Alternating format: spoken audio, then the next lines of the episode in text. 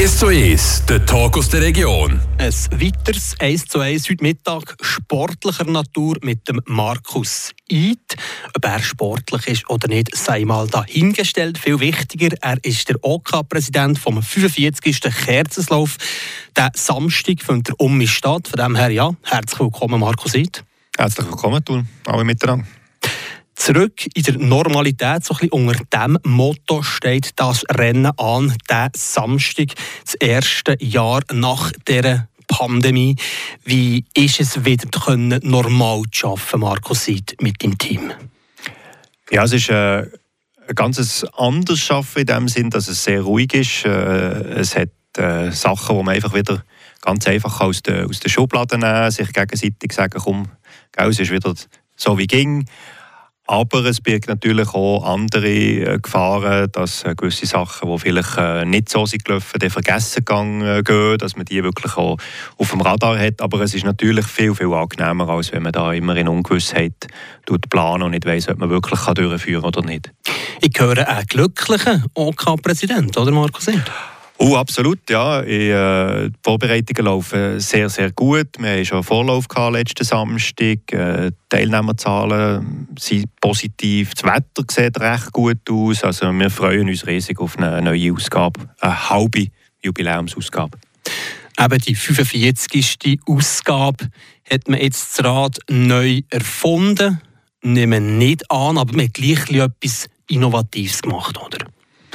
Ja, wir tun natürlich immer ganz kleine Sachen machen. Jetzt diesmal kann man vielleicht zwei Sachen erwähnen. Das eine ist eine Verbesserung noch einmal, hoffen wir, äh, betreffend der äh, LED-Wand, also auch im äh, digitalen Bereich beim Start-Zielturm, wo einerseits Läufer, die, die gehen, die, die Zuschauer sind und wenn sie zurückkommen, dass sie etwas mehr haben an dem Ganzen. Und das andere ist eine Familienkategorie, die wir eingeführt haben, wo Eltern mit Kindern auch über 1400 Meter Strecke können gehen und nicht nur Mucki-Facki. Und da so das dritte oder das vierte oder sogar das fünfte aus der gleichen Familie. Ist das so ein, ein Bedürfnis gewesen, dass man die Familie auch gross schreibt am Kerzenslauf?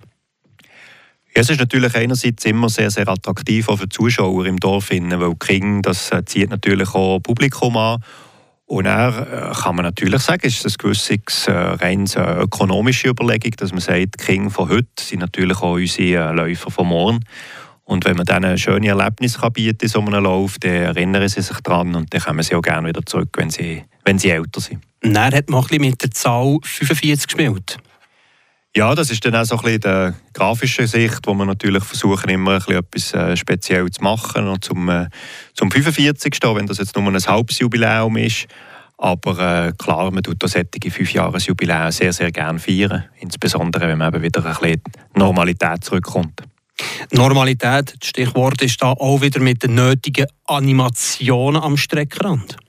Absolut, ja. Wir, äh, ist etwas, was die Läufer immer wieder auf unseren Umfragen zurückmelden, dass sie es sehr, sehr attraktiv finden. Äh, wenn die 15 Kilometer Strecke auch ein bisschen aufgelockert wird oder wenn es auch nur 10 oder 5 Kilometer Strecke ist, ein bisschen Musik am Rand, äh, Stimmung, weil wir ja doch aus dem Dorf rausgehen in weniger bewohntes und darum ist es umso wichtiger, dass man da immer wieder mal nach ein paar Kilometern ein bisschen äh, Unterhaltung hat. Ja, nach ein paar Kilometern. Das Stichwort ist äh, Pandemie hin oder her, Golat ist immer noch gleich stotzig, oder? Ja, es hat mich gedacht, äh, letzten Samstag, als ich gelaufen bin, ist äh, noch ein bisschen stotziger geworden, aber das ist vielleicht mit dem zunehmenden Auto, merkt man so ein bisschen mehr. Nein, aber die Strecke ist in einem sehr, sehr guten Zustand. Ich musste feststellen, trotz äh, Regen und trotz Wind, wir haben glücklicherweise nicht viel müssen aufräumen äh, für den letzten Wind, äh, was abgekommen ist. Und von dem her gesehen, wirklich äh, ist ein schnelles Rennen in Aussicht. Du bist seit Jahren dabei. Auf was freust du dich jetzt so speziell auf diesen Samstag? Wo ja jeder Lauf hat seine eigene Vorgeschichte, seine eigene Vorfreude.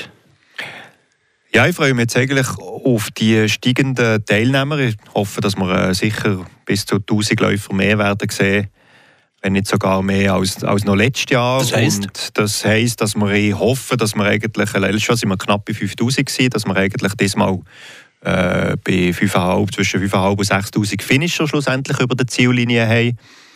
Und das eigentlich bei einem unfallfreien Rennen und viel Freude im, im Dorf. Und eben die Kinderrennen, das ist immer etwas ganz Spezielles. Und die Familie, das wird spannend sein, wie das aussieht, dort mit Erwachsenen und Kindern da in einem Trubel sind 300 Teams, glaube ich, die dort angemeldet sind. Das wird lustig. Teilnehmerzahl, die Läuferinnen und die Läufer in allen Kategorien.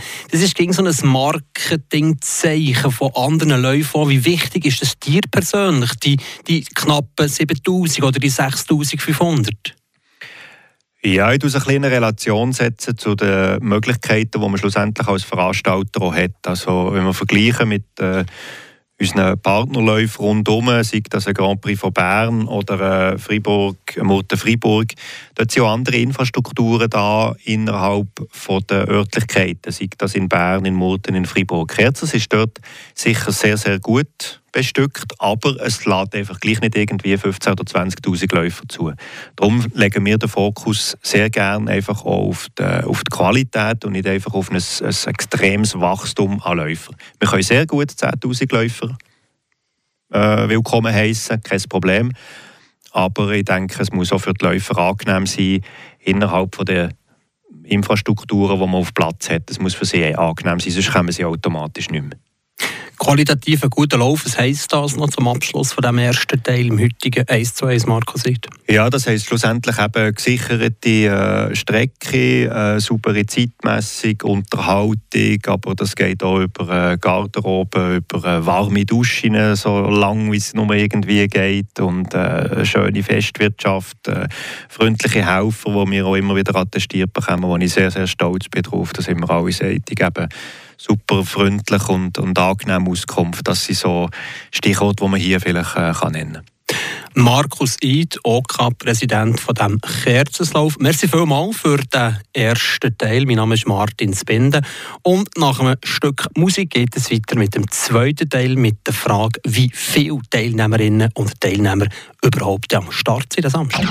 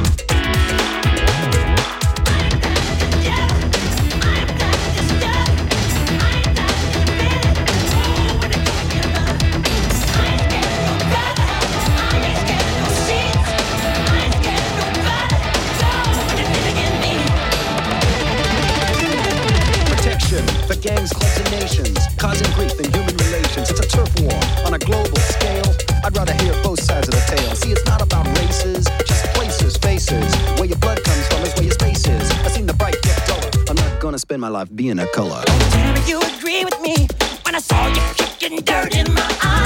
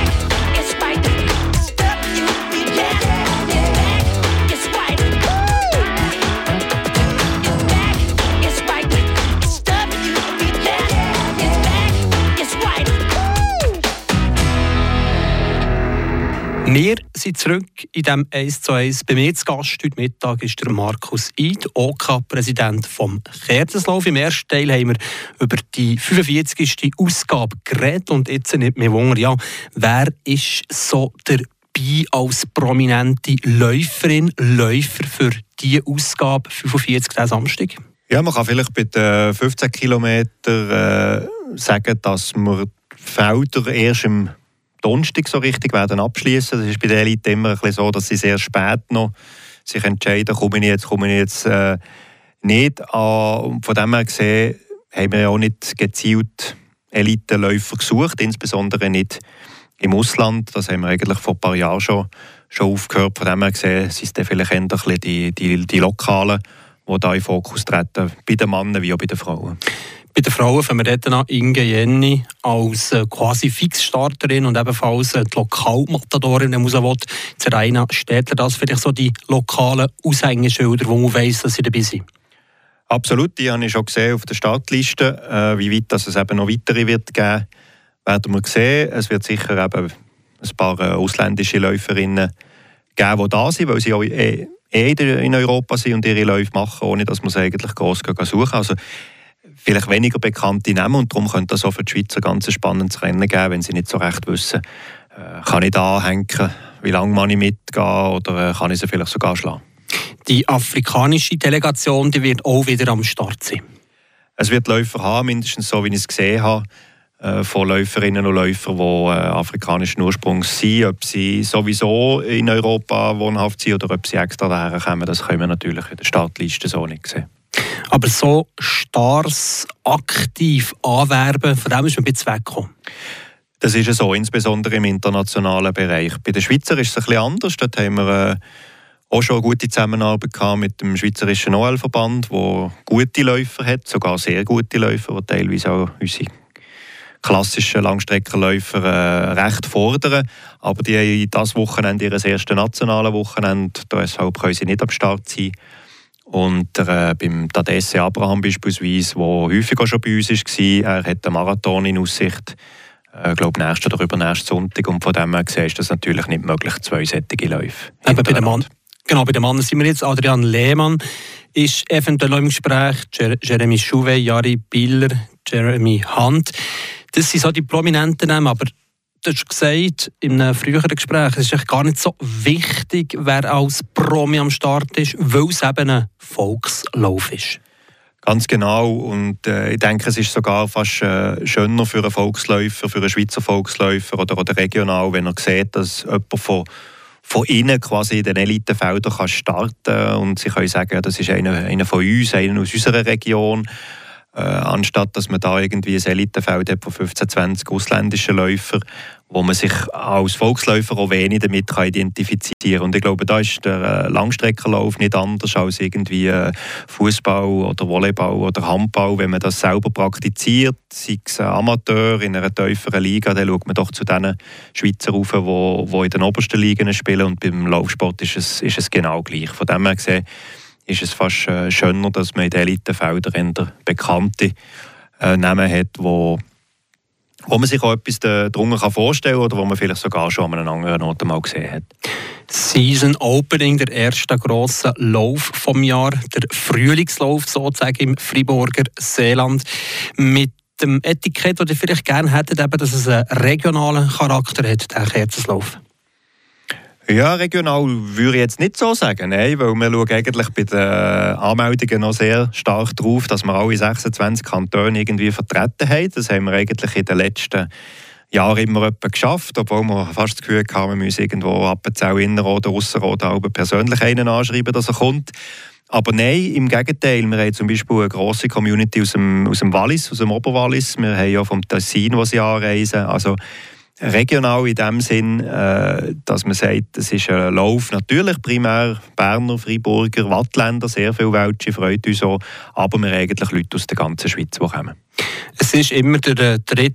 März, Samstag, recht früh so aus dem Winterschlaf raus. Hat man sich mal überlegt, bisschen später in die Saison zu platzieren? Nein, ist keine Diskussion. Also ist ein rein vom Branding her, dass wir eigentlich das Swiss Season Opening wollen, äh, wollen behalten, der erste Grosslauf wollen sein. Im Jahr. Und andererseits äh, kommen die Leute aus dem Wintertraining raus und das ist gar nicht so, so schlecht. Viele Leute sagen, ja, aber 15 Kilometer ist mir der schon zu lang so früh am Anfang. Ich muss feststellen, bei den Anmeldezahlen ist immer noch praktisch das halbe Teilnehmerfeld geht über einen Klassiker, obwohl dass wir auch 10 und 5 anbieten, aber es reizt halt, glaube ich, gleich einfach, die 15 Kilometer unter die Füße zu nehmen.